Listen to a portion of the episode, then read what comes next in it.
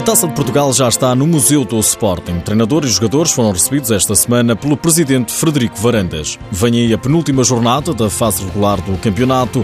Começam a desenhar-se os oito primeiros lugares.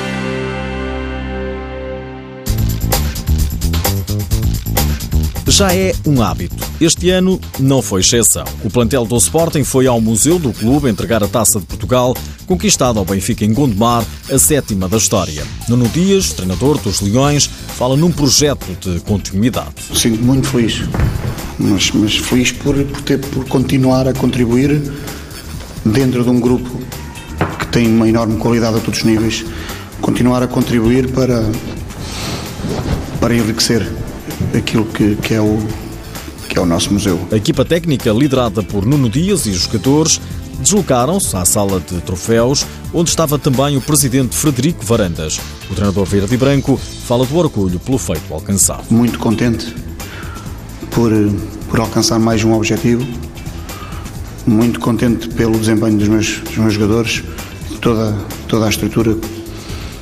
Três jogos de um nível extraordinário em termos em termos competitivos, em termos de emoção, em termos de, de adrenalina, em termos de tudo.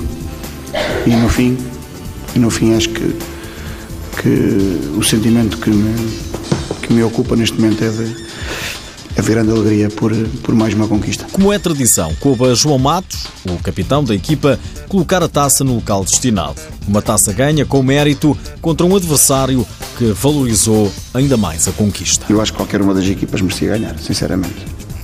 Uh, acho que seria hipócrita da minha parte dizê-lo que, que o Sporting foi muito melhor, mereceu inteiramente conquistar esta competição.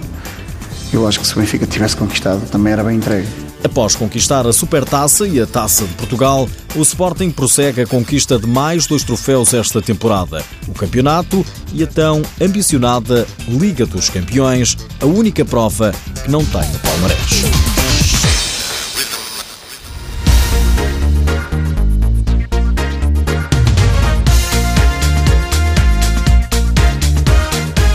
Faltam dois jogos para terminar a fase regular e aumenta a luta para a definição dos oito lugares para o play-off de apuramento de campeão. Este fim de semana joga-se para a jornada 25, a penúltima. Todos os jogos são no domingo à mesma hora, 4 da tarde. Fica o elenco completo: Belenenses Fundão, Sporting Viseu 2001, Unidos Pinheirense Elétrico, Módicos Futsal Azemais, Quinta dos Lombos Braga, Borinhosa Leões Porto Salvo e Benfica Rio Ave. Jogo com transmissão no canal 1 da RTP.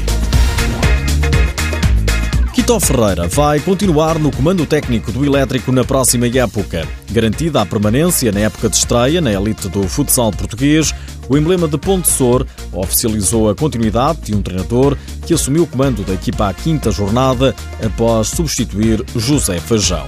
Dois jogos, duas vitórias contra a França, a seleção nacional sub-17 não fez a coisa por menos. No primeiro jogo, Portugal derrotou os franceses por 4-3. No dia a seguir, novo triunfo por 8 bolas a 3.